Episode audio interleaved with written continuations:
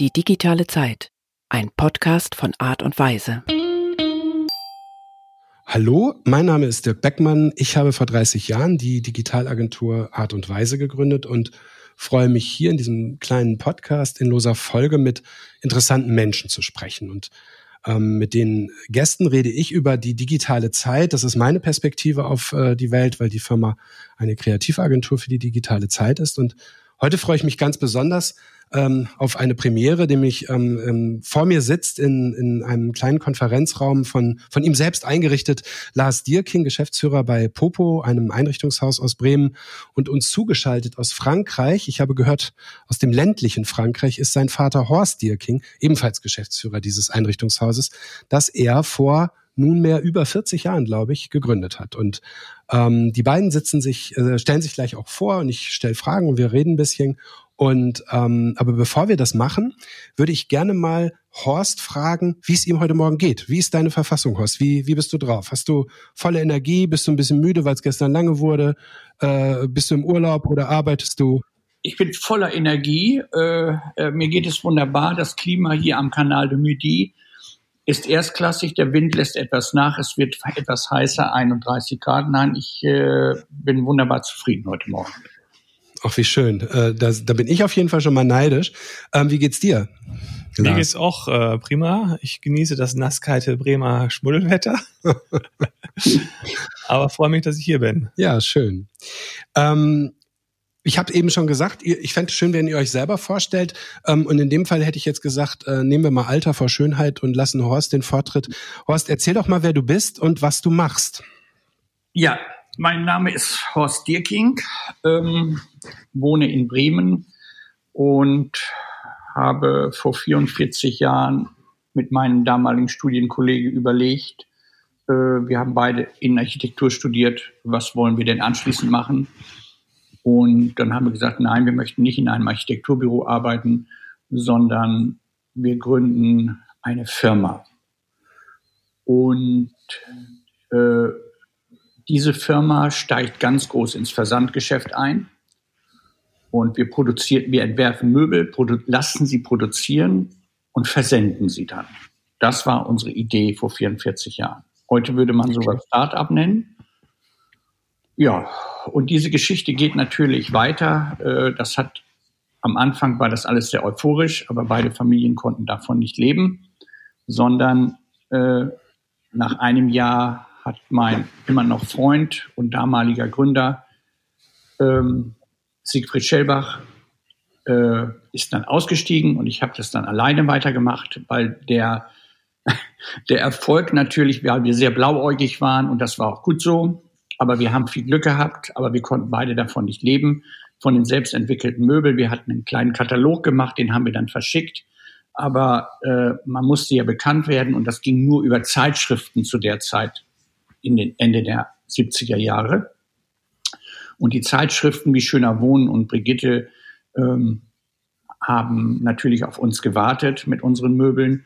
Aber man konnte damals schon feststellen, wie unterschiedlich die Medien waren, was ja heute auch immer noch unser Thema ist. Also die Schöner Wohnen war gar nicht so wichtig, dass sie unsere Produkte veröffentlichte, sondern es waren mehr die Frauenzeitschriften, weil die Frauen, wie wir ja wissen, meistens alles entscheiden. Und das größte Feedback hatten wir, wenn die Produkte in der für sie oder hauptsächlich am besten in der Brigitte, weil das die, die Brigitte die höchste Auflage hatte. Und sag mal ganz kurz zum Verständnis, diese Möbel, mach mal ein Beispiel, was das für ein Möbel war. Also wir haben ein, oder Siegfried Schellbach hat damals ein System entwickelt, ein Winkelsystem, aus dem konntest du alles bauen. Es war ein aus Massivholz ein Winkel, daraus konntest du Betten bauen, Tische bauen, Regale bauen, äh, Sofas, äh, Couchtische und, und, und. So, das war die Idee, ein Prinzip zu haben, ein Konstruktionsprinzip aus Massivholz. Zur gleichen Zeit kam IKEA nach Deutschland. Und das haben wir in einer kleinen Manufaktur in Niedersachsen bauen lassen. Und dann haben wir es eingepackt und verschickt. Aber wir mussten erstmal die Kunden haben dafür. Und das war etwas problematisch. Dann hatten wir einen kleinen Laden, 70 Quadratmeter auf den Höfen auf den Häfen in Bremen. Dort haben wir angefangen, dort haben wir das ausgestellt, hatten ein paar zusätzliche Regiestühle aus Dänemark dazugestellt, weil äh, nur unser System. Das war ein bisschen einseitig, was sich nachher auch bemerkbar machte. Man konnte aus diesem System mit den Betten brach man zusammen, mit den Sofas äh, bei starker Belastung brach man auch zusammen. Das Einzige, was übrig geblieben ist, sind die Regale, die Tische und ja, das war das, das Wichtigste. Also, du kannst uns nicht sehen. Du kannst, Horst, ganz kurz, du kannst uns nicht sehen, aber wir mussten gerade ein bisschen grinsen, dass du wir uns vorstellten, so wie du ähm, äh, Ende der 70er Jahre auf den Häfen ähm, äh, auf also einem Sofa zusammengebrochen bist. Das ist auf jeden Fall lustig. Erzähl weiter. Ja, man, ihr, ihr kennt das ja bestimmt auch. Man möchte sich gemütlich hinsetzen und dann setzt man sich rein und dann bricht da hinten die Rückenlehne ab, weil die Verbindung nicht so äh, designmäßig so konstruiert waren, wie sie hätten sein sollen. Ja. Gut, so hat alles angefangen. Das war unsere Idee, aber äh, es konnte nicht funktionieren. Lars, der dir gegenüber sitzt, äh, wurde zu der Zeit geboren. Man gründete eine Familie und man brauchte natürlich auch ein bisschen Geld zum Leben. Aber gut, dann ging das eben weiter und äh, Siegfried ist dann ausgestiegen. Äh, mittlerweile hat er eine große Möbelfirma in Detmold wieder und hat, ist beteiligt an verschiedenen Möbelfirmen in China, hat eigene Läden in China. Also wir haben alle unseren Weg in der Form gemacht. Ich habe es dann alleine weitergemacht, äh, habe dann eine ganz schöne Geschichte. Ich wollte ein bestimmtes, ein Freund von mir wollte ein bestimmtes Sofa haben aus Italien. Dann haben wir das bestellt und dann hat die Firma gesagt, wie heißen Sie denn Popo? Ja, können wir Sie denn überhaupt beliefern? Ja, können Sie. Und dann haben wir das Sofa kam es an, dann haben die uns beliefert. Eine sehr renommierte Firma Aflex war das damals mit den besten Designern. Und wir haben das Sofa bestellt. Dann fuhr mein Freund in den Urlaub und sagt, stell es doch bitte ins Schaufenster. So lange. Vielleicht interessieren sich ja andere Kunden noch dafür. Dann haben wir es ins Schaufenster gestellt. Morgens, nachmittags kam ein Kunde rein, sagt, oh, das ist aber ein schönes Sofa. Gibt es das in verschiedenen Stoffen? Ja, da hatte ich so kleine Muster, so fünf mal fünf Zentimeter. Ja, prima. Ich komme morgen mit meiner Frau vorbei. Ach so, was kostet das überhaupt? Und da kriegte ich einen roten Kopf, weil unsere Sofas kosteten so ungefähr 600 Mark und das Sofa kostete 1700 Mark. Das war natürlich eine kleine Differenz. Hm. Nächsten Tag kam er mit seiner Frau wieder. Die Frau fand es auch gut und dann sagten die beiden, das kaufen wir. So, und das war eigentlich der nächste Schritt, wo Popo sich in eine ganz andere Richtung entwickelt hat, äh, die aber sehr wichtig war, dass man wegging von unserem eigenen System. Ja. Nicht nur auf das Versandgeschäft, sondern dass man auch andere gute Produkte verkaufen konnte. Also ist eigentlich der, der Möbelhandel dadurch entstanden, dass dein Kumpel, der das Sofa haben wollte, überraschend in den Urlaub musste. ja, so daran, kann man sehen, daran kann man sehen, Start-up hin, Start-up her, dass man eben auch in solchen Situationen natürlich viel Glück haben muss und seine Ideen und seine Dinge, die man vermitteln will, nach außen bringen muss. Wir können noch so viele schöne Sachen produzieren, aber das holt uns ja wieder ein heutzutage und das wird ja immer perfekter und ich bewundere das, ja. wie man heute vernetzt ist und wenn ich äh, wie letzte Woche eine Flasche Rosé-Wein in einem bestimmten Restaurant getrunken habe mit meiner Frau zusammen und ich möchte den gerne haben, ist das überhaupt kein Problem. Der könnte morgen hier sein, wenn ich wollte. Ja, ja. aber um, ja, um den, um den Bogen ganz kurz mal zu spannen, äh, äh, die, die Gründungsgeschichte, äh, die du jetzt erzählt hast, ist ja in einer Zeit, in der, wie du sagst, Lars auch geboren wurde. Vielleicht erzählt Lars mal ganz kurz, wer er ist, und dann machen wir weiter in der Geschichte. Dann haben wir schon mal einen roten Faden. Genau, Horst hat es ja eben schon angedeutet. Genau, mein Name ist Lars Dierking. Ähm, ich bin seit mittlerweile sechs Jahren Geschäftsführer mit meinem Vater zusammen bei Popo. Aber meine Geschichte begann eigentlich drei Monate nach der Öffnung von Popo.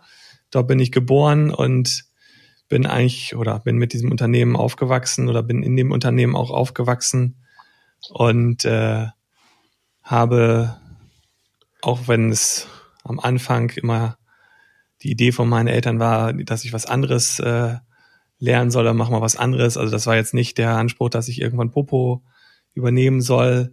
Bin ich doch irgendwie immer mit dem Möbelbereich verbunden geblieben und habe mich mit meinem Vater auf Messen getroffen, habe dann irgendwann äh, Design studiert und Designmanagement und bin eigentlich nie aus diesem Bereich Möbeldesign rausgekommen, weil ich das auch äh, ja liebe. Das ist meine meine Passion und bin eigentlich dann auch ja nach meinem Studium in Berlin und Helsinki hier in Bremen durch verschiedene Agenturen gegangen, Werbeagenturen, wo ich gearbeitet habe, habe eine Zeit lang in Bremerhaven im Designlabor gearbeitet und dann nach fünf Jahren bei einer Bremer Firma Raum Plus heißt die, die machen Schiebetüren und Gleittürsysteme als Artdirektor und danach war eigentlich so der Wunsch, okay, ich möchte wieder in den Möbelbereich, möchte dort mich selbstständig machen.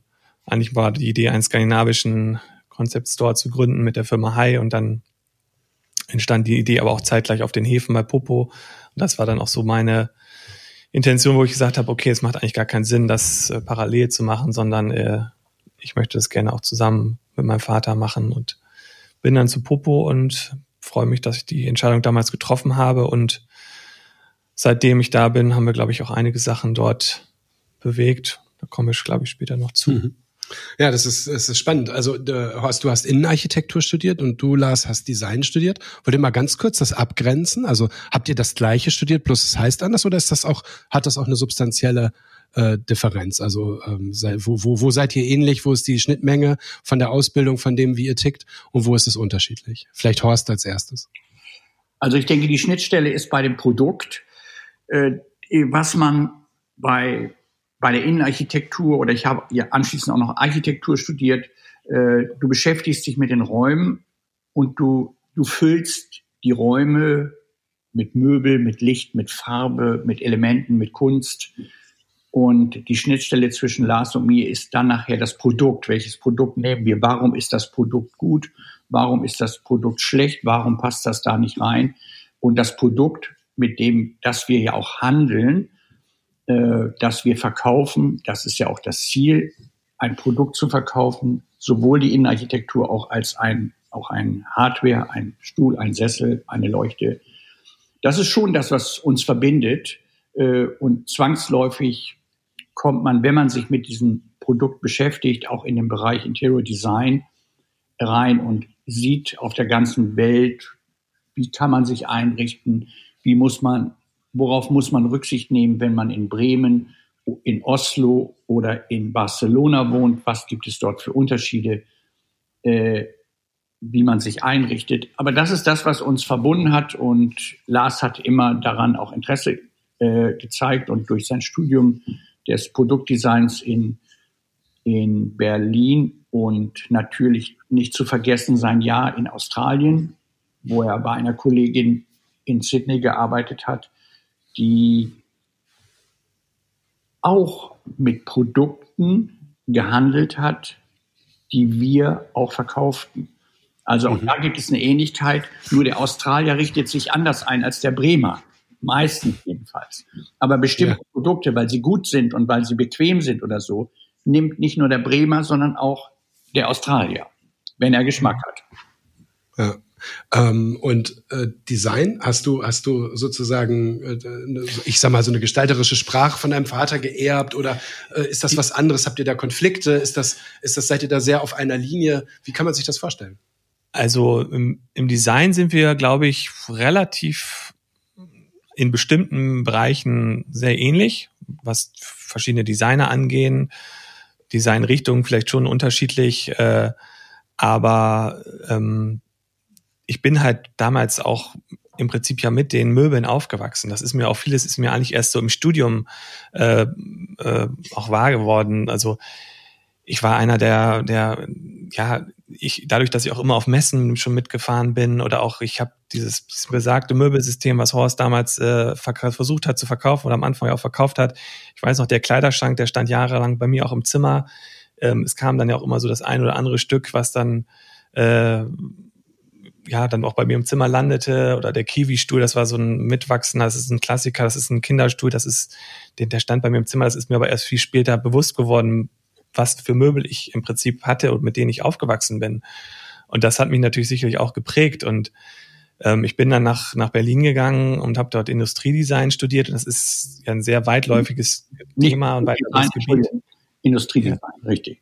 Genau, Industriedesign. Und ähm, das besteht ja aus Textildesign, Modedesign oder Produktdesign. Und ich bin dann, und in Berlin war es halt so an der... War das Weißensee, oder? Nee, an der Hochschule für Künste. Ah ja, okay. Jetzt heißt es ja Universität der Künste. Ja. Damals war das auch noch ein Diplomstudiengang und das war halt sehr ja, wie soll ich sagen, prozessgesteuert. Das war halt sehr theoretisch. Also wir hatten auch Werkstätten da. Das war leider, wir waren, ich glaube, zwei Monate in Berlin. Da wurden unsere fast alle Werkstätten wegen Asbest äh, gesperrt für die nächsten zwei Jahre. Deshalb haben wir uns sehr intensiv, auch sehr theoretisch damit auseinandergesetzt. Und das hat mich auch immer mehr interessiert. Also ich habe auch Modelle gemacht, habe auch Möbel entwickelt oder entworfen, aber das war mir relativ schnell klar, dass das nicht so mein Hauptfokus ist. Mir ging es eigentlich mehr um die Prozesse, die dahinter standen, um die Möbel, um das fertige Produkt, wie werden die vermarktet, wer sind die Designer, wie werden die produziert.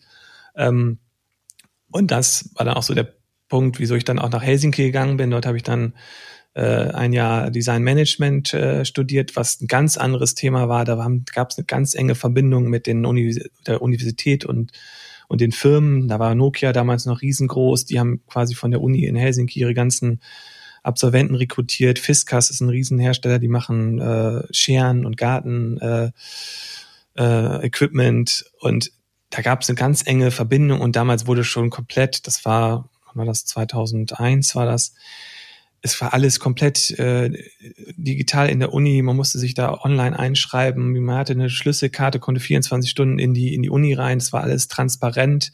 Mhm. Es war total spannend, weil sich dort alle Disziplinen vermischt haben. Es war ein, ein Filmstudio da und man konnte überall reinschnuppern. Und da war dieser, dieser Prozess, dieses Management oder wie diese ganzen Abläufe funktionieren in dem Bereich äh, Design, das hat mich da noch mehr so getriggert und das war dann auch so der, äh, ja, auch der Entschluss, so ein bisschen dann auch danach, nach meinem Studium auch hier in, in, die, in den Agenturbereich zu gehen oder mal ganz was anderes zu machen mit Grafik und so. Mhm. Und das war relativ schnell klar, dass dieses ich bin kein Designer, ich entwerfe keine Möbel, mir ging es eher um die Räume, um die Personen, wie leben die da drin, wie wollen die leben, wie müssen die leben, wie wollen sie arbeiten. Das waren so eigentlich so meine Themen, mit denen ich mich beschäftigt habe. Und meine Diplomarbeit war damals ein, ein Konzept für einen skandinavischen äh, Concept Store, ah ja, okay, den ich eigentlich damals gleich hätte aufmachen müssen. Ja, das stimmt. Aber wenn wir jetzt euch beide so hören, ähm, das ist ja für viele, die ähm, ähm, sozusagen sich mit, mit eurer Welt nicht so auskennen, die sich vielleicht in einer ganz anderen Welt befinden, noch, ähm, noch vielleicht weit weg. Vielleicht sagt erst Horst und dann äh, Lars mal so, so, so so auf den Punkt, was macht ihr an einem Dienstag zum Beispiel um 12 Uhr? Ganz konkret. Muss jetzt nicht der Tag sein, aber was ist, was ist wirklich so die Haupttätigkeit? Ich glaube, Horst, du bist doch auch noch im Geschäft tätig. Ähm, ja. ähm, genau. Und vielleicht sagst du einfach mal, was ist so das, was dir einfällt? Was ist so dein Beruf? Wie erzählst du das einem äh, ähm, äh, völlig äh, Fremden, äh, was, was du wirklich tust?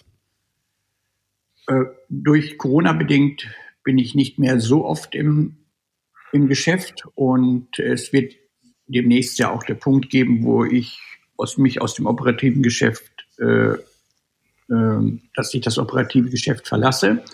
Aber meine, meine Idee, dienstags um 12, das kann immer unterschiedlich sein, aber ich befasse mich damit, eben Räume zu gestalten und es zu koordinieren und es zu managen, dass es nachher alles pünktlich geliefert wird, dass es erstens gut aussieht, dass sich Menschen dort gerne aufhalten in den Räumen, ob das privat ist oder ob das in einem in einer Entwicklungsabteilung eines großen Unternehmens ist oder ob es in einem zwei oder drei Personenbüro ist. Das sind die Themen. Ich beschäftige mich eigentlich rund, rund um die Uhr, kann man sagen, mit, mit Einrichten, also mit Räumen gestalten. Das ist meine Hauptaufgabe und in der Kommunikation mit dem Kunden rauszukriegen, erstens, was will er? Und zweitens, wo hat er noch gar nicht dran gedacht? Und das ist meine Aufgabe, ihm mitzuteilen. Guck mal, du hast dir jetzt vorgestellt, da kommt ein Tisch hin, ein Schreibtisch, der ist ein Meter mal zwei Meter und der sieht weiß aus. Aber aus ganz bestimmten Gründen im Rahmen des gesamten Interiors sollte der Tisch vielleicht nur 80 mal 1,60 sein und sollte vielleicht grün aussehen. Mhm. So, ob das richtig ist, erstmal, das hat was mit dem Konzept zu tun, das kann ich entscheiden. Das ist genauso, wenn der Schlachter zu mir sagt, nee, nehmen Sie doch mal für Ihren Rollbraten, nehmen Sie doch mal da dieses Stückchen, das ist besser. Mhm. Gut, und das sind diese Dinge, die man tut, abgesehen, äh, nicht abgesehen, sondern natürlich mit dem gesamten Team von Popo. Und das ist ein toller Prozess, äh, weil die vielen jungen Leute, die in den letzten Jahren dazugekommen sind, äh, ganz andere Sichtweisen haben. Und auch was die Digitalisierung angeht oder die, die Informationen zu bekommen oder miteinander zu kommunizieren oder mit den Handwerkern oder mit den Kunden zu kommunizieren, das hat sich unheimlich gewandelt. Aber es macht auch sehr viel Spaß. Aber das ist eigentlich die, die Aufgabe in der letzten Zeit geworden, dieses mit Lars zusammen zu koordinieren. Dass Mhm, okay. der Laden läuft. Und bei dir, Lars? Also der eine Bereich ist sehr ähnlich, das, was im Prinzip Horst gerade gesagt hat. Ich versuche oder ich bin mit Kunden im Gespräch, äh, bin auch viel im Laden, aber auch bei Kunden unterwegs, ähm, vor Ort Termine, aber ähm, und da geht es natürlich um das Thema Einrichtungen, das, was Horst gerade äh, erzählt hat, in jeglichem Bereich, ob es privat ist oder, oder auch im Büro. Und das andere Thema ist, was mich im Moment gerade sehr oder eigentlich seit ich seit vor sechs Jahren wieder bei Popo angefangen habe zu arbeiten, arbeiten beschäftigt, ist halt die ganzen Abläufe, Prozesse intern neu zu äh, entwickeln, zu gestalten. Weil auch da hat sich einfach in den letzten 20 Jahren so viel geändert. Es fängt an mit dem Warenwirtschaftssystem. Wie äh, sind die Abläufe im Laden? Wir haben ein Team, wir sind mittlerweile 40 Personen. Wir haben unsere eigenen äh, Techniker, wir haben eine eigene Marketingabteilung. Also das ist auch ein, ein großer Bereich, den ich mit äh, verantworte. Das, ähm, das Thema ja, Außendarstellung von Popo. Da arbeiten wir ja auch mit, mit euch zusammen mit Art und Weise, haben jetzt letztes Jahr das neue Magazin oder dieses Jahr das neue Magazin online gelauncht. Also das sind so gerade sehr viele Themen, die mich so intern beschäftigen. Wir Mhm. haben jetzt während der Corona-Zeit äh, komplett äh, zwei Drittel des Ladens umgebaut. Ähm, das war geplant und hatten, da hatten wir dann im Nachhinein wirklich Glück. So zwei Wochen bevor wir den Laden schließen mussten, hatten wir gerade auf zwei Etagen den Fußboden komplett rausgerissen und war alles entkernt und hatten dann die, die Möglichkeit, auch während Corona den Umbau zum Glück weiterzuführen. Ähm, das sind halt auch so Themen, die mich gerade beschäftigen. Und sonst ist es einfach so, das ist auch das Schöne, du weißt eigentlich jeden Tag nicht so richtig, was auf dich zukommt. Du hast zwar eine, irgendwie eine Agenda im Kopf, was du machen willst, aber es kann Hm. ein Kunde in den Laden reinkommen, der möchte sich eine neuen Schreibtischstuhl kaufen oder der bringt seine 25 Jahre alte Schreibtischleuchte zu dir, weil wir die reparieren können, weil wir noch einen Elektriker haben, der das macht. Oder es kommt jemand rein, der möchte sein komplettes Büro neu einrichten. Oder ich besitze hier bei dir und äh, nehme einen Podcast Mhm. auf. Oder das ist halt das Spannende, dass da jeder Tag irgendwie anders ist. ne? Ja, das glaube ich. Das ist, ähm, also ich stelle mir das auch ähm, spannend vor, weil dadurch, dass ihr eben nicht nur so ein abstraktes Geschäft habt, das ihr aus einem Büro heraus macht, sondern ja auch ein wirklich große, große Flächen einfach in Bremen mitten in der Stadt habt, wo ihr auf, äh, in mehreren Läden ja präsent seid mit den verschiedenen Marken, ähm, habt ihr natürlich auch viele Leute, die einfach so in den Laden kommen, einfach ganz klar. Und das ist dann der Kontakt. Ne? Und äh, weil du es eben gesagt hast, das Thema Marketing und diese ganzen Dinge, die wir zusammen machen, das glaube ich auch, das ähm, wurde mir auch so ein bisschen klarer, als ich euch kennengelernt habe, wie äh, ne, ihr seid eine super eingesessene Marke, euch kennt jeder, der sich mit mit Einrichtungen in Bremen und umzu beschäftigt. Aber ähm, wie wie kriegt man das dann halt in diese in diese digitale Zeit? Das haben wir auch äh, lang und breit äh, besprochen. Aber in diesem Zusammenhang habe ich auch eine Frage an euch und zwar in fast jeder Branche gibt es mittlerweile so nach nachdem wir jetzt so 30 Jahre auch ungefähr das, das Internet kennen, vielleicht ein bisschen weniger, 25 Jahre, ähm, gibt es halt so einen, so, so einen disruptiven ähm, Anbieter, einen aggressiven amerikanischen Konzern oder ein innovatives Startup, was sozusagen die Finanzbranche durcheinander wirbelt oder die Logistikbranche. Haben wir hier gerade in Bremen viel mit zu tun, weil wir viele Logistikkunden haben. Und da gibt es halt aus den USA mittlerweile auch ein paar Nachahmer, große Portale, die sich sozusagen zum Ziel gesetzt haben, dieses ganze Brot- und Buttergeschäft abzugreifen. Und mich würde interessieren, gibt es das bei euch auch? Ist auch da so ein großer, der euch vielleicht nervt, oder vielleicht nervt euch auch gar nicht, aber der sozusagen durch digitale äh, Mechanismen äh, äh, euch zunächst mal ein bisschen Angst gemacht hat oder euch vielleicht sogar überholt hat oder wo ihr, wo ihr sozusagen vielleicht auch mit kooperiert. Gibt es so einen, einen oder ist der Markt immer noch eigentlich so wie früher sehr kleinteilig? Es gibt ganz viele Anbieter und so weiter. Lars, du zuerst. Ja, also ich glaube, wir sind ja das, was wir bei Popo machen, sind wir wenn man sich den kompletten Möbelmarkt in Deutschland anguckt oder den Einrichtungsmarkt oder Interior-Markt sind wir eine Nische von einer Nische. So, wir sind ja wirklich ganz, ganz klein unterwegs. So, wenn man sich die Zahlen anguckt, da gibt's ja die großen Player, mit denen wir eigentlich so nichts zu tun haben. Ne? Und ähm, jetzt im stationären Bereich. Und wir haben uns auch bewusst dazu entschlossen, dass wir keinen Online-Shop machen bei Popo, weil das ist ein ganz anderes Business, komplett neu anderes Business. Und ähm, wir leben halt von unseren Mitarbeitern, die im Laden sind, von der Einzigartigkeit, die bei Popo ist, dass wir ein sehr enges äh, Netzwerk haben mit Kunden. Wir haben sehr viele langjährige Kunden, die wir in verschiedenster Weise betreuen, sei es im Privatbereich, im Bürobereich oder auch äh, jetzt mittlerweile die zweite Generation, die Kinder. Ähm, insofern ist das eine sehr individuelle Beratung, die wir, die wir machen mit unseren Kunden und das ist ja auch so unsere, unsere Stärke und das ist halt noch schwierig abzubilden online. Klar gibt's die, die Online-Shops, es gibt einen, einen Connox, es gibt, äh, es gibt äh, auch Otto ist, glaube ich, mittlerweile in Deutschland einer der größten äh, Möbelhändler online. Natürlich Amazon, ähm, aber das ist, das ist eine andere Liga, das ist auch ein anderes Segment.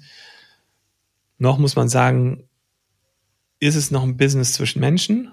So, und das ist unsere Stärke und das, das werden wir auch weiter forcieren und darauf legen wir den Fokus aus. So haben wir auch jetzt unseren Laden umgebaut, dass wir noch mehr uns darauf äh, fokussieren, die Kunden zu uns in den Laden einzuladen, mit denen ins Gespräch zu kommen oder digital oder ähm, zu sprechen, die übers Magazin anzusprechen. Wir sind auf ja, Instagram etc. unterwegs.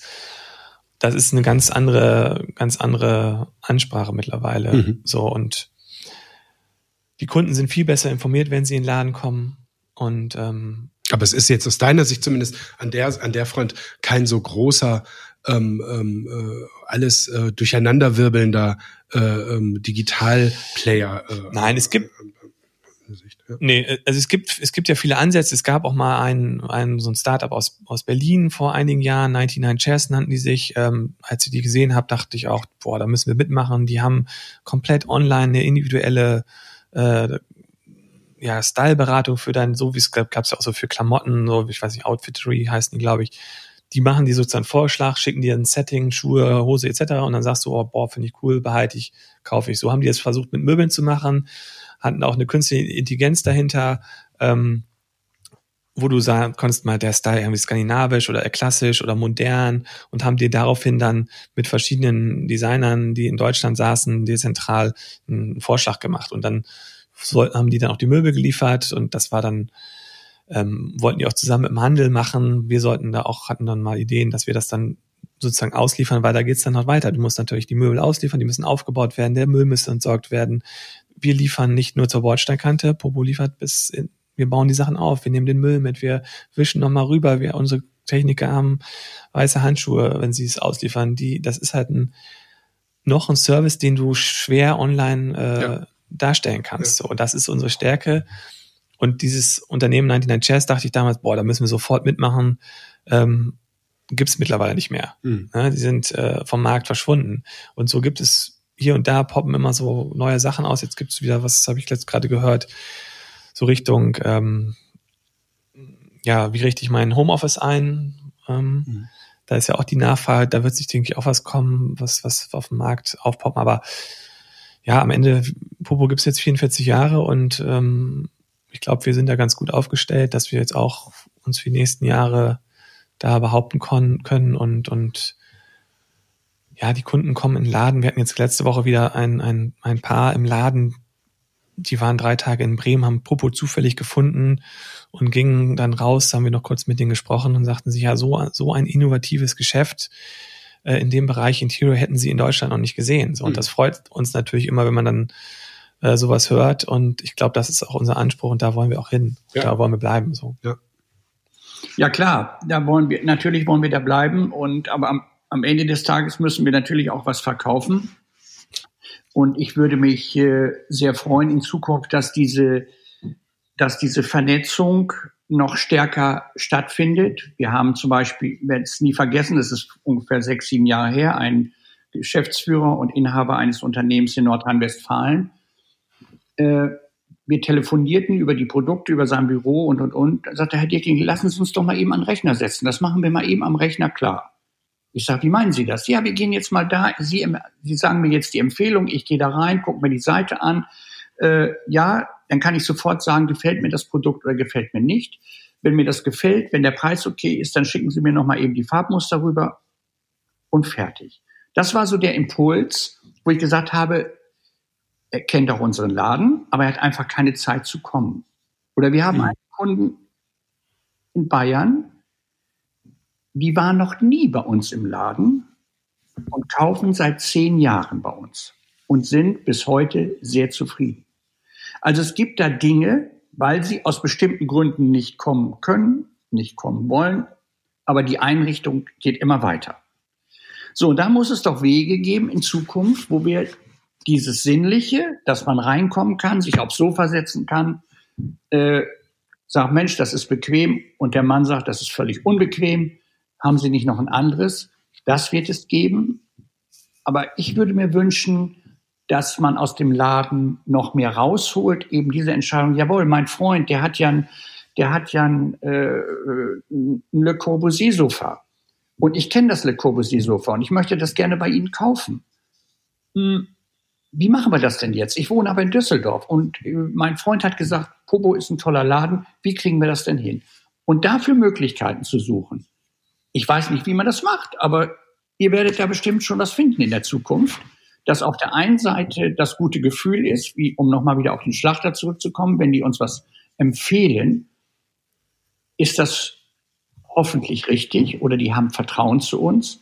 Also können wir auch andere Formen der Vermittlung schaffen. Da ja, ich glaube, das ist ein wichtiger Punkt. Man hat ja das, was du gerade beschreibst, im Moment äh, lernen müssen in, in, in verschiedenen Bereichen. Wenn wir jetzt äh, mal an Corona und Homeoffice denken, wir als Firma sind ja komplett ins Homeoffice gegangen, sind immer noch im Homeoffice und haben unser schönes Büro, was ihr beide kennt und was wir zum Teil mit euch auch gemacht haben, ähm, äh, jetzt quasi lange nicht mehr gesehen, obwohl wir jetzt heute hier sitzen. Und dort mussten wir ja auch lernen, wie wie geht jetzt eigentlich dieses Arbeiten? Ne? Also so genau wie, wie bei euch im Laden. Natürlich wollen wir nicht darauf verzichten, die Kollegen zu sehen. Andererseits ist aber der Vorteil, dass die Leute jetzt frei ins Homeoffice können, wenn sie wollen, Vertrauensarbeitszeit haben und machen können, in Anführungsstrichen, was sie wollen, riesig wir sind super effizient, effizienter geworden als vorher. Und, ähm, und jetzt wollen wir natürlich Wege suchen, wie wir dieses Hybride hinkriegen. Und das Hybride, was du gerade im Verkaufsprozess beschreibst, Horst, ist halt auch das Hybride, was wir im Prinzip gerade versuchen zu erfinden für unser Geschäft. Weil es wird immer, es wird nicht das eine ohne das andere gehen. Ich muss in euren Laden kommen können. Zumindest muss ich es können, selbst wenn ich in Düsseldorf bin. Ob ich es tue, sei mal dahingestellt. Aber dadurch, dass ich es kann, seid ihr ein anderer Laden als so ein anonymer Versender. Auf der anderen Seite müsst ihr aber auch natürlich das Versenden, das, das Online-Business, das, das digitale Business, äh, und das tut ihr ja auch gerade, äh, forcieren ähm, und auch vor allem die Anbahnung, um eben äh, in, in dem Zusammenhang dann halt auch mehr Möglichkeiten noch zu haben und auch zu skalieren. Ja, ich denke, es wird, äh, es wird in der, gerade auch in der heutigen Zeit, es wird, das glaube ich, bin ich nicht der Einzige, aber wir werden eine Sehnsucht haben nach emotionalen Dingen das gute Beispiel ist, die Kinder wollen wieder an den See und angeln oder äh, in den Medien wird geschrieben, geht doch mal in den Wald, der Wald kann euch verändern. Ähm, gibt es jetzt also ganz, ganz viele Beispiele, aber das hat was mit, mit Sinnlichkeit zu tun. Und wir möchten es einfach vermitteln, weil du lebst mit dem Produkt und wir, wir erleben es gerade ja auch während der Corona-Zeit, dass den Menschen, wenn sie zu Hause sind, ihnen auf einmal was auffällt, dass diese ollen, diese ollen sechs Stühle da, diese Esstischstühle schon lange vergammelt sind und wo dann einer aus der Familie sagt, wollen wir jetzt nicht mal neue kaufen? Das geht ja überhaupt nicht. Und in dem Sofa muss ich jeden Abend sitzen mit meinem Laptop und arbeiten. Äh, das geht auch nicht. Äh, und ich möchte es gerne, nennen wir es einfach mal, gemütlich haben. Hm. Gemütlichkeit ja. hat was mit Sinnlichkeit zu tun. Das ist manchmal sehr individuell, diese Gemütlichkeit, und soll sie auch bleiben. Aber da müssen wir einfach einen Beitrag zeigen und deswegen glaube ich, ist schon wichtig, mal auf dem Stuhl, gerade Stuhl ist ein wunderbares Beispiel. Es gibt tausende tolle, super designte Stühle. Aber auf einem Stuhl sitzen ist sehr, sehr, sehr subjektiv. Hm. Sagst, ich sage, der Stuhl ist klasse. Ja, sieht auch klasse aus. Ich sage, ich kann bequem darin sitzen. Und du sagst, nein, der ist völlig unbequem. Und das ist normal. Aber das ja. nur raus, wenn ich drauf gesessen habe. Gut, dann kann ich natürlich sagen, okay, ich bespiele bei dem Online-Händler den Stuhl. Und wenn er mir nicht gefällt, schicke ich ihn wieder zurück. Und dann bestelle ich noch einen. Und ich bestelle noch einen und noch einen. Ob das ja. die richtige Art ist, bezweifle ich. Ja, genau. Das ist ja auch ein Riesenthema bei den ganzen Online-Händlern, diese Retouren. Äh, in der, in der äh, Kleidungsindustrie ist das ja ein großes Problem.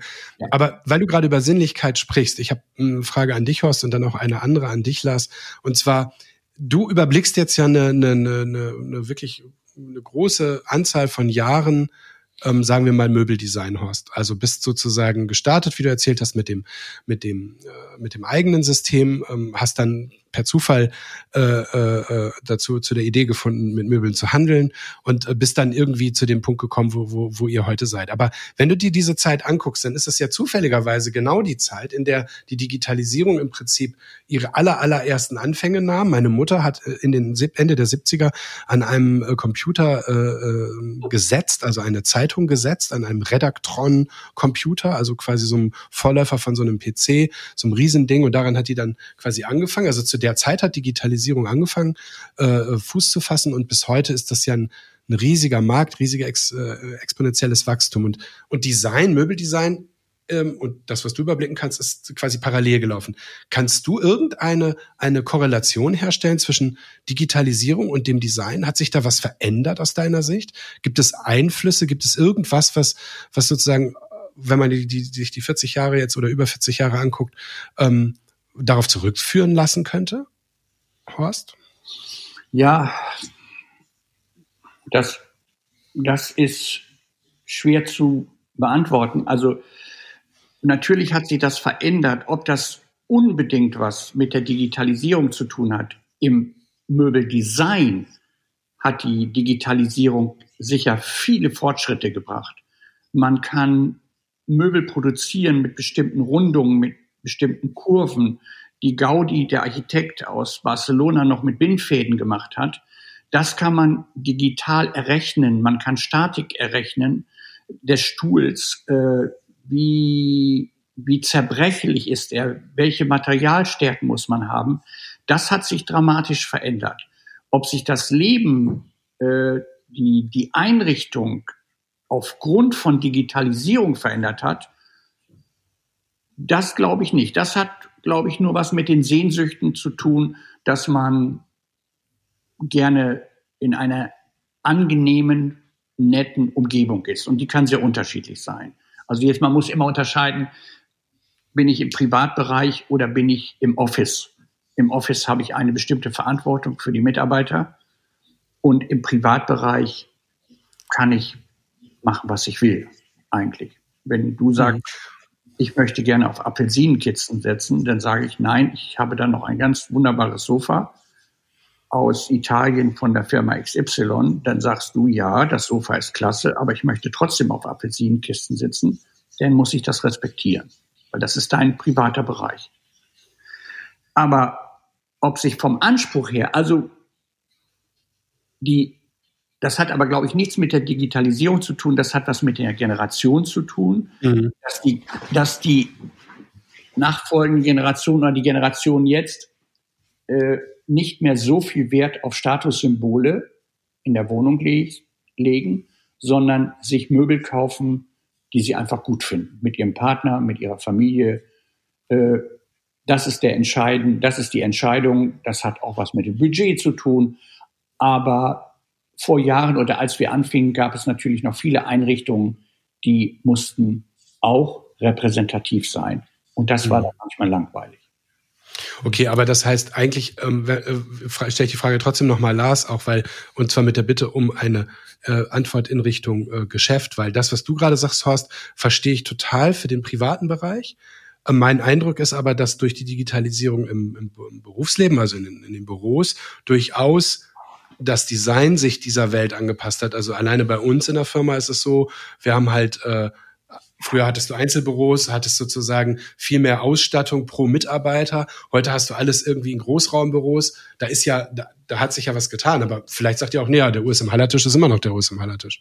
Also ich, ich ja, ich glaube, es hat sich schon einiges, also jetzt gerade auch im, im Bürobereich getan. Ich glaube, nochmal einmal kurz ein Wort zu dem, zum Privaten ist halt, was sich, glaube ich, schon verändert hat, auch mit der Digitalisierung, ist, dass man nicht mehr Möbel kauft, die jetzt irgendwie 30 Jahre irgendwo stehen. Das ist eher in Richtung Mode ähm, geht, dass die Kunden sich viel früher Sachen austauschen oder ein neues Sofa kaufen oder auch eher mit, mit Mode vielleicht die Stoffe ändern. Also es ist, dass da ganz viele schnellere Zyklen gibt. Das ist, hat, glaube ich, schon was auch dadurch zu tun, dass früher wurde, hat man sich das in der Zeitung angeguckt, mittlerweile guckst du es bei Instagram an und hast viel, viel mehr äh, Informationen und viel mehr Eindrücke und kannst die Sachen, es verändern, die, die, die Trends oder so verändern sich viel schneller. Mhm. Das glaube ich, im privaten Bereich ist das schon, hat das schon auch einen großen Einfluss, was da die digitalen Medien miteinander mit, mit, mit, mittlerweile auch ja zutage bringen. So mhm. im Bürobereich glaube ich schon ist natürlich, wir haben früher, ich sag mal kilometerweise USM-Regale verkauft. Mittlerweile brauchen keiner mehr ein USM ist. Stauraum ist quasi faktisch, das ist in der Cloud. So. Stimmt, ich brauche ja gar kein Papier mehr. Du brauchst kein Papier ja. mehr. Also du, es ist eher das Problem, ja, ihr, ne, was verstellt man zwischen die Tische? Was, was braucht man überhaupt noch Tische? Braucht man noch einen Arbeitsplatz? Wie arbeiten wir? Ne? Wir sitzen jetzt ja gerade auch auf einem, auf einem, einem, einem Sofa hier, was, ja, ja, verschiedene Zwecke nutzbar ist. Ne? Und wir arbeiten jetzt dran, aber auch das, wenn du dich erinnerst, wie wir das äh, uns damals angeguckt haben, das haben wir Virtual Reality, haben wir uns das Sofa hier in den Raum gestellt, haben uns da mehr oder weniger halb draufgesetzt und gesagt, okay, passt so. Das ist, glaube ich, auch so ein, so ein Tool, mit dem man auch über, ja, was Horst eben sagte, auch mit dem Kunden anders arbeiten kann, wenn er jetzt nicht bei dir im Laden ist. So, da mhm. gibt es ja schon viele Sachen, die jetzt da auch äh, in die Richtung gehen und das, das Arbeiten wird sich dramatisch ändern jetzt mhm. in Zukunft. So durch, wie ihr es ja auch erlebt, dass, ähm, dass die Mitarbeiter von zu Hause oder eigentlich da arbeiten, wo sie gerade arbeiten müssen. So, das ist, ich glaube, das kann man gar nicht mehr so definieren, ob es jetzt ein Homeoffice ist oder so. Es wird zukünftig dort gearbeitet, wo die Arbeit anfällt, wo man gerade sich aufhält. Natürlich immer auf verschiedenen Branchen. Jeder hat andere Voraussetzungen. Ihr seid natürlich ganz anders aufgestellt ihr könnt digital arbeiten, euch recht einen Laptop und als jetzt jemand, der was produziert oder wo ein Geschäft hinter steht. Das ist ja bei uns im Laden auch, dass wir schon auch verschiedene Arbeitsmodelle haben. Aber wir haben natürlich auch noch ein, die Geschäfte da, da haben wir Öffnungszeiten, aber auch das mhm. wird sich in Zukunft in einer gewissen Weise ändern, denke mhm. ich. Also ich, ich glaube auch, die, die Digitalisierung ist jetzt für das Design, vielleicht war die Frage auch ein bisschen missverständlich, gar nicht so in, äh, direkt wichtig, so wie Horst sagte. Ähm, äh, vielleicht ist sie für die Produkt Beschaffenheit und die Statik und die Erzeugung von Design wichtig. Aber was passiert ist, ähm, natürlich ist, dass Digitalisierung die Rahmenbedingungen verändert hat, ne? wie du sagst, äh, im, in Büros ähm, oder wie, wie wir eben sagten, auch äh, was, was, die, was die Frequenz angeht. Ne? Heute ähm, wird man zwar den Eames-Chair trotzdem nicht austauschen, aber vielleicht den Bezug von seinem äh, äh, Hey-Sofa, wenn man das äh, wechseln kann, das weiß ich gerade nicht. Aber auf jeden Fall würde man, würde man sozusagen schneller sich bewegen, man zieht vielleicht häufiger um, man hat vielleicht verändernde äh, Lebens, Lebenswirklichkeiten. Ähm, da, da kommen wir zu einer, zu einer Frage, die, äh, die mir die ganze Zeit äh, im Kopf rumschwebt und die ich auch ähm, vorhin schon kurz angedeutet habe. Und zwar, ihr habt ja sozusagen dieses eine, das ist dieses individuelle. Das heißt, jemand kommt zu euch und hat irgendeine Frage. Ich habe von eurem Kollegen Jörg gehört, wie, wie er sozusagen ganze Bauprojekte begleitet, äh, bis hin zu einer kommt mit einem Stuhl, der soll repariert werden. Das ist ja was Individuelles. Auf der anderen Seite wählt ihr ja Produkte aus, wie ein Weinhändler Wein, unser gemeinsamer Freund und Bekannter Heiner zum Beispiel, ähm, und stellt die bei euch in Laden oder schlagt die eher vor als andere Produkte. Das heißt, ihr seid ja auch so ein bisschen Trüffelschweine, die in der Vor-Corona-Zeit wahrscheinlich noch mehr so durch die Welt reisen und auf Messen sind und bei irgendwelchen Herstellern sind und, und kuratiert eigentlich, was ihr da verkauft. Und, und vielleicht äh, zunächst an Horst nochmal die Frage, was leitet dich und euch, wenn ihr Trüffelschweine seid? Ich kenne das von Heiner, was ihn leitet, aber äh, wie ist das bei euch? Ja, das ist, äh, äh, wir haben ja ein, ich glaube, einen der schönsten Berufe der Welt. Äh, und das gehört natürlich dazu, rauszukriegen. Und früher war das sehr, sehr schwierig, dass es irgendeine kleine italienische Firma im Süden gab, die ein wunderbares Tischsystem entwickelt hatte oder mit, mit Terrazzo-Materialien umgehen konnte und, und, und. Aber an diese Informationen ranzukommen, das ging nur über persönlichen Kontakt oder immer diese Fragestellung, sag mal, wir brauchen ein neues Lichtsystem. Könnt ihr mir mal sagen, wer ist denn zurzeit dran in der Szene? Also wir waren, wir sind, waren und wir sind immer richtige Scouts. Scouts, aber mittlerweile auf der ganzen Welt.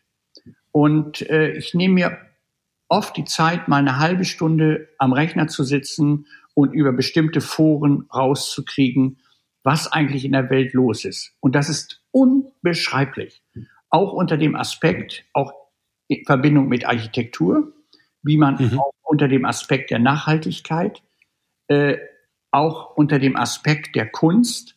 Es ist einfach traumhaft. Es ist traumhaft und es sind natürlich nicht immer nur die großen Manufakturen oder Hersteller, sondern es sind eben auch viele kleine, mit denen man dann in Kontakt tritt und man, mit denen man etwas aufbaut und man, mit denen man, denen man auch beibringen muss, wie versendet man eine Leuchte, äh, aus äh, Uruguay oder aus dem tiefsten Spanien nach Bremen. Wie geht das eigentlich alles?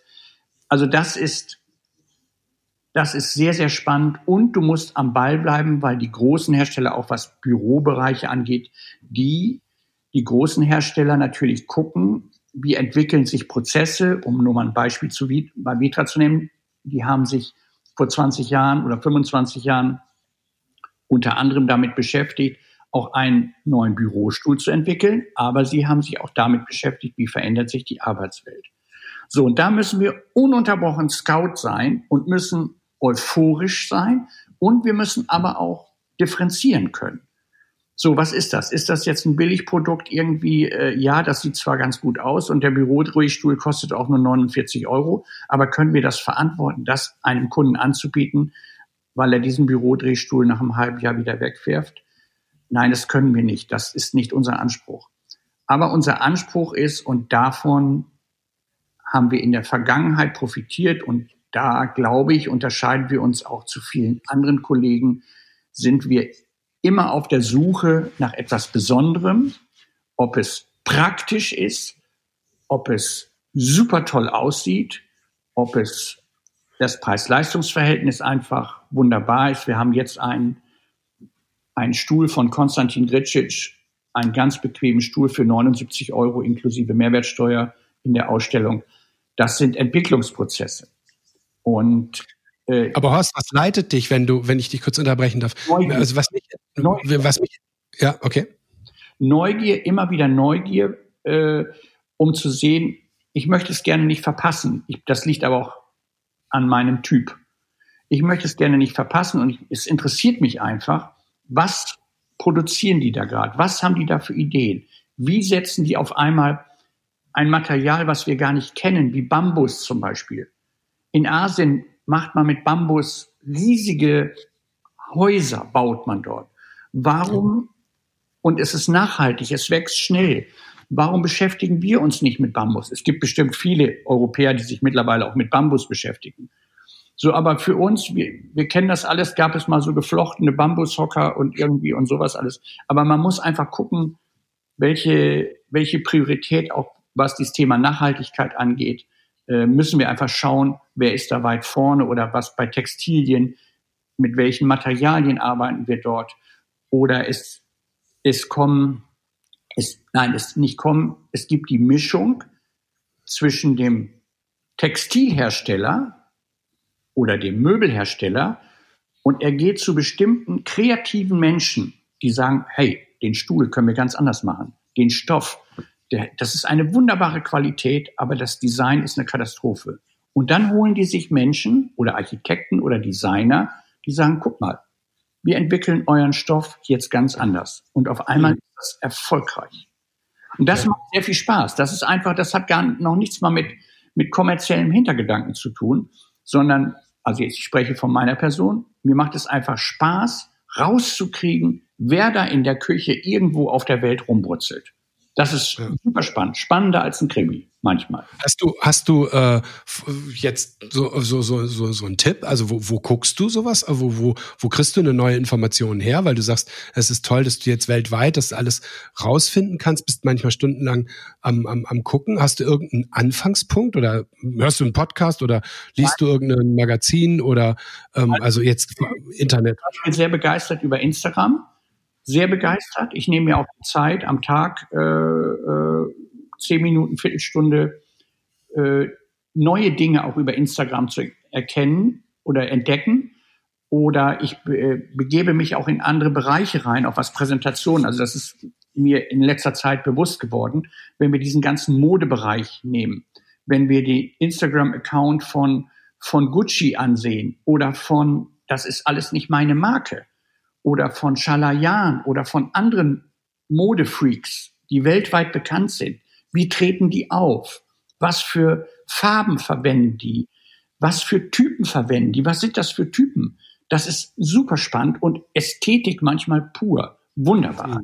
Und das macht sehr viel Spaß und daraus kann man seine äh, ja, Gedanken entwickeln, seine Fantasie entwickeln und man erkennt auch an diesem Level, finde ich, im Netz oder die sehen, die, dieses, dieser holländische Account, das ist eine Mischung zwischen Design, Architektur, Interior Design, äh, das macht, äh, macht sehr viel Spaß oder auch bei den Architekturbüros, bei den bekannten Architekturbüros oder bei alten Architekten auf die, auf Instagram-Account zu gehen, die weltberühmt sind, Donnerwetter, die mit 80 Jahren oder 85 Jahren reißen die mit ihrer, mit ihrer Truppe, machen die Häuser, da ist man begeistert. Und auch wie sie die einrichten. Auch dieses, dieser Prozess eben nochmal wieder darauf zurückzukommen, auf dieses Repräsentative, was immer mehr zurückgeht, sondern die Menschen, die dort den Raum betreten, sollen sich wohlfühlen. Über das Material, über die Farbe, über über die Luftqualität, über die Aussicht nach draußen. Das sind, finde ich, Dinge. Und da muss man einfach gucken, was so draußen los ist. Das, das kann man nicht von alleine äh, entwickeln, sondern man muss Anregungen haben. Und das macht sehr, sehr viel Spaß, dieser Scout zu sein. Hm. Und ähm, nur mal kurz gefragt, die, ähm, die äh, Instagram ist ein guter Tipp. Also, na klar, man muss einfach nur den großen Architekten oder den großen sozusagen Marken und solchen folgen. Ja. Ähm, Lars, was hast du für, für, für, äh, für, für eine Antwort darauf? Also für dieses Kuratieren, was leitet dich? Du bist ja auch auf Messen und mhm. in Skandinavien unterwegs, hast mir von ein paar Reisen auch schon erzählt. Ja, das ist eine gute Frage. Ich wüsste gar nicht, also klar, also dieses, dieser Begriff Trüffelschwein, finde ich, der trifft es eigentlich schon ganz gut. Also man, das ist auch eine gewisse Neugier, aber auch dieses Abenteuer oder dieses, das ist ja nicht nur, sind ja nicht nur Möbel, es ist ja, gehört ja auch Restaurants dazu, das Thema Essen, Mode natürlich auch im Bereich Architektur. Und das macht einfach tierischen Spaß, das sowohl digital zu entdecken, was Horst auch gerade erzählt hat, ähm, aber auch ähm, ja auf den Messen. Jetzt heute wäre jetzt gerade äh, eine Three Days of Design, eine Messe in Kopenhagen, wo wir dieses Jahr jetzt leider nicht hingefahren sind. Aber da sind so, das sind halt so kleinere Messen, wo man wirklich auch ja auch Leute trifft. Wir haben, da haben wir vor einigen Jahren ein ganz kleines Label aus, aus äh, Estland getroffen, Jod Mit denen haben wir letztes Jahr dann eine Ausstellung in, in, bei Popo gemacht, eine Schaufensterparty. Das war das erste Mal, dass die Produkte in Deutschland ausgestellt worden sind. Und, oder auch wenn wir in Mailand auf der Messe sind, das, das sind halt, stehen, hinter den Produkten stehen auch oft immer wieder Menschen, die das dann entwickeln oder die Designer und das ist einfach auch immer wieder super spannend und macht total viel Spaß, die, ja, die Leute dahinter kennenzulernen, Prozesse zu kennenzulernen oder auch diesen, den, den Gritschitz-Studien Horst gerade ähm, sagte, das ist, da steckt ein, einfach auch eine, eine Geschichte hinter, der ist zu 99,9 Prozent komplett recycelbar. Das ist halt auch ein, ein Thema gerade, was absolut ähm, Platz hat im, bei uns im Möbelbereich oder auch in der, in der Einrichtung. Wie werden die Sachen produziert? Wo kommen sie her? Ähm, das sind so ganz, das, das sind die ganzen Prozesse, die dahinter stehen. Und das ist das, was mich auch super interessiert und spannend äh, finde und dann auch gleichzeitig, wie werden sie vermarktet, wie, wo findet man Sachen? Man hat jetzt Möglichkeiten über Instagram einfach Sachen zu entdecken, die hast du früher, da, ich weiß noch, während meines Studiums hast du, da gab es einmal im Jahr wurden drei, vier so Coffee Table Bücher rausgebracht, da hast du dann 500 Produkte drin gehabt, das, da hast du so eine Übersicht gehabt, jetzt guckst du morgens zu Instagram rein und siehst irgendwie aus der ganzen Welt Produkte mhm. du und schreibst sie eben an. Das ist, das ist einfach Wahnsinn. Das ist einfach viel einfacher geworden, macht einfach, macht es natürlich auch schwieriger, weil du hast plötzlich fürs Warum, du hast eine, eine Riesenwelt, du hast irgendwie tausende Produkte und dann ist noch, macht's noch, es wird noch schwieriger, da wirklich die richtigen Sachen zu finden. Oder halt auch dem, für die Kunden, für unsere Kunden ist es auch viel schwieriger. Niems Plastic Chair gibst du bei Google ein, da findest du 50 verschiedene Angebote. Die Hälfte davon sind Kopien aus China. Mhm. Äh, die andere Hälfte haben, haben unterschiedliche Preise. So, woher weiß der Kunde, ist das jetzt eine Kopie, ist das ein Original? Ähm, woran erkennt man das? Mhm. Das ist natürlich auch so ein Auftrag, den wir auch versuchen, in, in, bei Bobo zu vermitteln. Wir arbeiten natürlich nur mit Originalen zusammen. Wir haben keine, keine Kopien, wir produzieren keine eigenen Möbel in China. Ähm, das sind also Themen, die, die, die es für den Kunden auch nötig machen oder auch, wo wir uns freuen, wenn sie zu uns kommen, weil wir dann auch diesen, so eine Art, ja, wie soll man sagen, Auftrag haben für gutes Design. So. Und dann ja, ja. finden wir die Sachen, stellen sie bei uns in den Laden und hm. das macht einfach super Spaß. Aber ich versuche nochmal den ja. Manchmal auch bestellen wir auch Produkte, die im ersten Moment nicht kommerziell sind, sondern die einfach nur provozieren. So, und die mhm. Zwei Quadratmeter oder drei Quadratmeter Platz nehmen. Und aus ökonomischen Gründen müssten wir sagen, oh, das geht aber gar nicht. Den haben wir, die, die, dieses Möbelstück haben wir im letzten Jahr ja nur einmal verkauft. Eigentlich müssten wir es zehnmal verkaufen. Aber das ist auch unser Auftrag, den wir haben. Nennen wir es auch mal ein bisschen Kultur zwischendurch in die Ausstellung zu bringen und unseren Kunden nahezubringen. Und das wird oft sehr wertgeschätzt auch, dass wir sowas ja. Noch tun. Das glaube ich auch. Und ich, ich, ich will da noch mal ein bisschen drauf rumreiten, weil es mich wirklich interessiert. Und zwar ist die Frage ja auch für mich gewesen, was leitet euch? Ich stelle die noch mal anders. Ähm, ich glaube, dass, dass ihr natürlich die Originale, die Prozesse, die, die, das echte Design, wo, wo kleine Manufakturen hinterstehen oder auch große Designer, dass, dass euch das inspiriert, das verstehe ich. Aber es gibt ja dann wahrscheinlich in eurer Welt und mit dem, was auf euch einströmt, gibt es vielleicht drei Sofa-Innovationen von skandinavischen irgendwas Leuten. Und dann entscheidet ihr euch ja für eins. Und was leitet euch da? Also was ist das einfach nur euer persönlicher Geschmack? Ihr seid halt einfach ja eine Familie, ihr beiden, und ihr ihr redet dann darüber und gut. Oder habt ihr noch irgendein Vorbild oder irgendeine äh, irgendwas, was was ihr mir mitgeben könnt? Weil ich finde immer die Frage bei bei kuratieren ist ja äh, was was ist das, was kuratiert? Das ist in Ordnung, wenn es was individuell Persönliches ist, aber es ist halt spannend zu erfahren, was was das vielleicht sein könnte es sind ja nicht nur wir, das sind ja auch unsere Mitarbeiter, die sind ja auch mit auf dem Messen. Wir sind ja auch als Team, da kommen natürlich auch äh, Input oder wir haben auch da ganz unterschiedliche Charaktere bei uns im Laden. Und der eine äh, findet plötzlich da Sachen, die noch kein anderer vorher gesehen hat. Oder so ist es ja auch mit unseren Kunden. Wir haben ja auch ganz unterschiedliche Kunden und mhm. das ist so ein bisschen auch, ja, dieses Kuratieren, denke ich auch wie äh, in einem, dass wir unsere Kunden kennen. Und natürlich hast du bei bestimmten Möbeln auch im Hintergrund, okay, das könnte da reinpassen und du hast gerade ein, hast gerade ein Projekt, was du bearbeiten und sagst, okay, das sind super spannende äh, Möbel, die würden da reinpassen. Das fließt natürlich auch mit da rein. Mhm. Ähm, aber das sind, das sind viele, viele verschiedene Faktoren, die da reinfließen. Mhm. Und das, ähm, ja, das ist was das Team. Kommt, Dirk, was dazu kommt, ist, denke ich auch, und das ist, äh, ist so ähnlich wie im Weinhandel, die Menschen, die dahinter stecken, die das entwickelt haben, die das produziert haben, die eine Firma auf die Beine gestellt haben, eine Firma übernommen haben oder aus, aus einem tollen Produkt eine kleine Firma gegründet haben, diese Typen, die dahinter stehen, die sind für uns auch wichtig. Wie sie miteinander umgehen, wie wir respektvoll mit diesen Produzenten, nennen wir ihn mal, umzugehen. Wenn die nett sind, und wenn das mit denen Spaß macht, ist das ein ganz wichtiges Kriterium, äh, zu sagen, wir versuchen das, deren Produkte auch nach vorne zu bringen, auch wenn sie im Preis-Leistungs-Verhältnis vielleicht am Anfang noch ein bisschen teuer sind, weil die Serien zu klein sind, aber da steckt eine Innovation hinter. Und wenn wir, wenn wir die gut finden, die Typen, dann fällt es uns viel, viel leichter, äh, dort mit, mit den umzugehen. Wir haben ja nicht so viele Hersteller wie, um jetzt nochmal wieder auf, auf Heiner zurückzukommen mit seinen Weinen. Ich habe ihn mal gefragt, äh, wie unterscheidest du das eigentlich? Es gibt ja, was weiß ich, Hunderttausende von Weingütern und 100, 200.000 unterschiedliche, ich weiß vielleicht noch viel, viel mehr Weine. Was unterscheidet? Wie, wie, untersche du musst doch irgendwie, musst du dich doch jetzt entscheiden.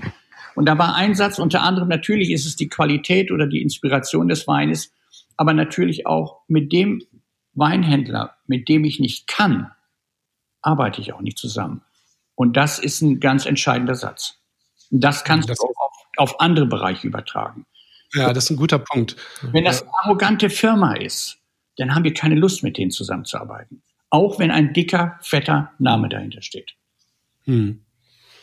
Ja, verstehe ich. Ähm, ähm, das ist auch ein guter Punkt. Im Prinzip leitet euch ähm, ähm, natürlich auch die Beziehung zum Hersteller und die Geschichte, wie du auch gesagt hast, der Prozess, aber auch eben die persönliche Beziehung zu denen. Und deswegen ist euer Geschäft, und da ist es ja ähnlich zu dem von, von Lobenberg, von Heiner, ähm, äh, tatsächlich auch dieses Vorortsein. Ne? Also wenn ihr die alle nicht kennen würdet, dann hättet ihr äh, auch einen Versandhandel, der einfach nur ja.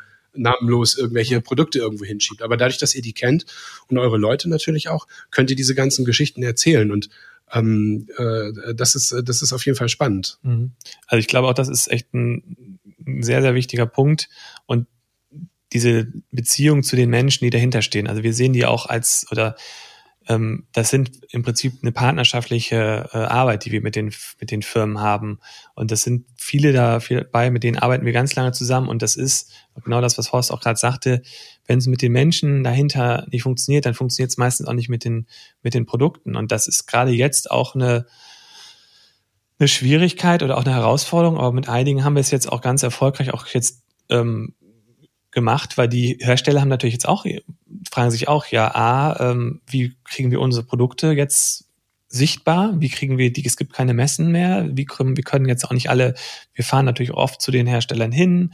Und wenn du, ich war letztes Jahr in Barcelona bei einem Leuchtenhersteller, da hat uns die, die, ähm, die Geschäftsführerin da durch die Werkstätten geführt, wo die ist da aufgewachsen, die kannte jeden Mitarbeiter da, die hat uns alle Prozesse erklärt, hat uns die Designer vorgestellt und das ist natürlich da fährst du wieder zurück, hast eine ganz andere, das ist, ich will jetzt sagen, nicht eine Freundschaft, aber du hast eine ganz andere Verbindung zu dieser Firma und am Ende des Tages entscheiden wir dann, wenn wir die Projekte mit unseren Kunden bearbeiten, einrichten, planen, dann fällt dir das wieder ein. Dann fällt dir diese Geschichte zu der Leuchte ein. Das, ah, da gibt's ja die Leuchte, die passt da genau rein. Oder ähm, und das ist, das wird viel, viel wichtiger. Und das, mhm. was Horst auch sagte, ähm, wir müssen auch gucken, dass die dass wir mit denen zukünftig zusammenarbeiten, die Spaß haben und Lust haben, mit uns zusammenzuarbeiten und wir mit denen. So und wir haben es jetzt mit zwei Präsentationen jetzt letzte Woche gerade gemacht. Da wurde eine Stuhl aus Dänemark, der wurde komplett digital von dem Geschäftsführer dort vorgestellt.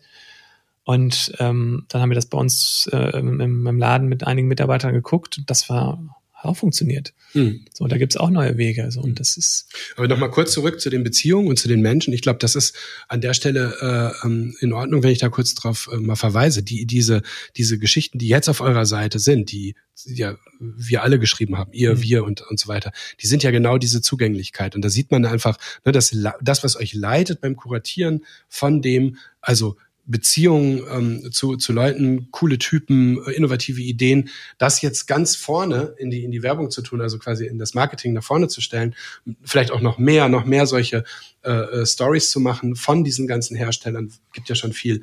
Ähm, das ist, glaube ich, etwas, was auch die Leute interessiert. Und äh, wir haben ja die Seite neu gemacht und ähm, das, was mein Feedback darauf war, ist, äh, dass äh, die Leute sich da drin verlieren, also positiv gemeint, weil es so viel zu lesen gibt und so mhm. viele Informationen gibt. Und so ist das ja auch. Also ich meine, euer Laden ist voll von, von Geschichten und von Möbeln. Und ähm, ja, das ist spannend. Ähm, ich habe eine andere Frage, äh, die, die stelle ich mal kurz zurück. Ähm, ich weiß nicht, ob ihr dazu Lust habt, aber ich, ich will es mal versuchen äh, mit der Bitte um eine äh, kurze, spontane Antwort. Es muss also quasi nicht die, die richtige Antwort sein, sondern es würde mich einfach mal interessieren, wie das funktioniert. Ähm, ich frage euch, was euer Lieblings irgendwas ist und ihr sagt einfach mal, was das ist. Aber äh, anders als bei anderen frage ich euch nicht nach Romanhelden und äh, großer Bildungsbürgerquatsch, sondern ich frage euch einfach nach Möbeln. Was ist dein Lieblingsstuhl, lieber Horst? Mm, Plywood Chair von Jasper Morrison. Okay, das, äh, wenn ich das nachher höre, dann schreibt mir irgendjemand äh, Links auf, ne? Weil ich will die, ich will die verlinken. Ja. Und Lars? Oh. Mm. Also momentan, ich habe mich letzte Woche jetzt gerade in einen Stuhl verliebt. Ich habe drauf gesessen, das ist der Riley-Stuhl von N-Tradition. Es gibt so viele Stühle. Ja, es ist ja auch, es, es soll der sein, der dir einfällt. Ich gehe zum nächsten Möbelstück, das ist der Sessel. Antwortet, wie ihr wollt. Lieblingssessel. Ähm, der Hasssessel von Patricia Okiola.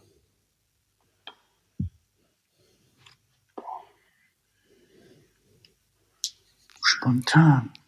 Ja. Es muss nicht, das muss ja nicht sozusagen in der Retrospektive muss das ja nicht stimmen. Aber ich finde, das, was dir jetzt einfällt, ähm, das, also ich finde es total spannend. Ähm, Äh, der heißt, äh, Lars, wie heißt der Oregon Chair von Mark Newson? Heißt der Oregon Chair? Der, Wo die Beine aus der Seite rauskommen. Ich glaube, Orgo, Oregon Chair. ja, Der wird angebaut bei Capellini. Capellini. Ja. okay. Mhm. Ähm, ähm, es geht weiter mit Sofas. Sofa. Strips von Aflex.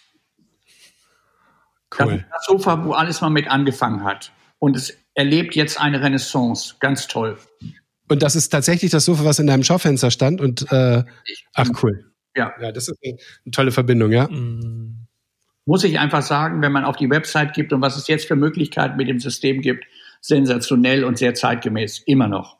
Und frech. Cool. On the Rocks von Edra. On the Rocks ist das der Eisbär? Nee, das ist die, der Vorläufer vom Eisbär. Okay, also ihr, ich muss es an dieser Stelle der, der Vollständigkeit halber sagen. Ich sage es, weil meine Frau diesen Podcast auch hört. Ich will den, das Eisbärsofa haben. Ähm, was die beste Beleuchtung? Dirk, Bitte? wann sollen wir liefern? Ja, das Problem ist, dass wir dafür unser ganzes Wohnzimmer ausräumen müssen, weil das so groß ist. Und das Wohnzimmer nicht so groß, deswegen ist das ähm, eine schwierige Sache. Das, äh, die beste Beleuchtung, also was fällt euch bei Licht ein? Das muss nicht eine Lampe nur sein, aber ähm, einfach Marke oder Lampe. Ingo Maurer. Ja, da sind wir beide uns einig. Wow, super.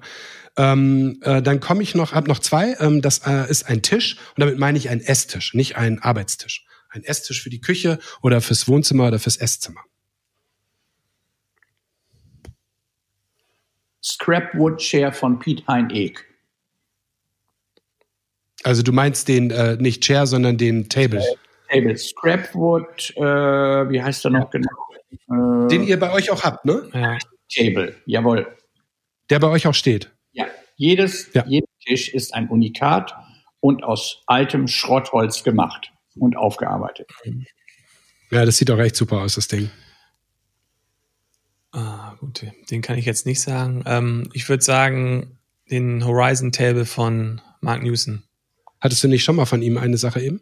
Oder was? Ja, das war der Sessel. Ja, Ja, glaub, okay. Mark Newson ist so, ich weiß nicht, ob gleich die Frage noch kommt nach dem Lieblingsdesigner, aber ich glaube, Okay. gibt es eine weitere Übereinstimmung. Äh, die, kommt tatsächlich noch und die Lieblingsmöbel Möbelherstellerfirma auch. Aber jetzt kommt noch der Teppich und dann der Designer und dann die Firma.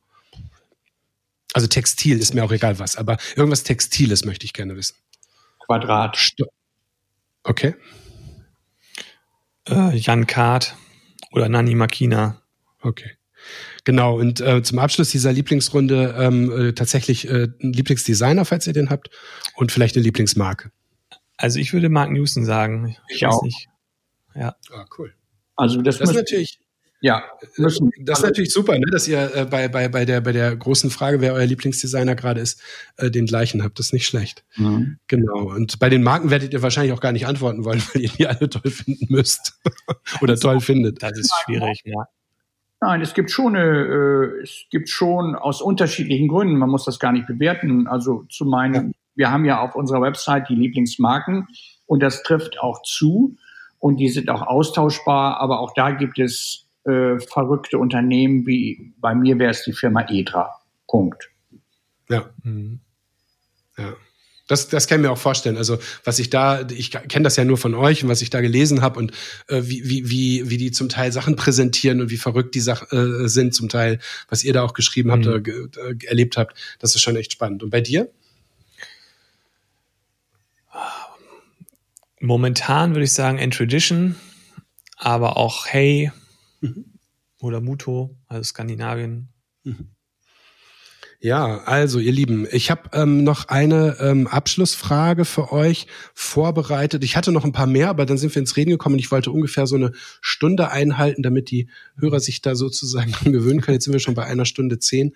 Aber meine, meine Zukunftsfrage ähm, an beide auch gerne ähm, ähm, oder sicherlich auch unterschiedlich. Und zwar ist das immer die Frage, wie, wie glaubt ihr, ist die Welt, eure Welt aus eurer Perspektive, euer Geschäft, eure, eure, eure eure Thematik in fünf Jahren und wie ist das wohl in 25 Jahren? Das ist besonders spannend, weil ihr ja auch zwei Generationen seid. Äh, wo, wo läuft das hin? Also ähm, seid ihr ganz optimistisch, dass ähm, das mittelständische Modell, das ihr habt, das sehr inhaltlich getrieben ist, das sehr anspruchsvoll ist, dass ihr das durchhaltet, dass das weitergeht, dass das wächst, dass das gut ist? Habt ihr, seht ihr Risiken? Ähm, wie, wie seht ihr die Welt in, in fünf oder in 25 Jahren? Mir ist egal, wer anfängt. Also. Fang du mal an. Gut, also in fünf Jahren, glaube ich, ähm, wird sich der, also glaube ich, im privaten Bereich der Fokus noch mehr auf die, auf die, ja, auf den, die Einrichtung zu Hause legen, dass man wirklich nochmal sich bewusst macht, was, was, was findet zu Hause statt, was, man wird wahrscheinlich viel mehr Zeit zu Hause verbringen als jetzt, auch durch neue Arbeitsformen. Ähm, ich glaube, im Büro kann man das noch nicht absehen. Da wird sich so viel jetzt in den nächsten fünf Jahren verändern. Die, die, die Prozesse, die Digitalisierung, wie, wie, wie und wo arbeiten wir, mit wem arbeiten, was für Tools arbeiten wir.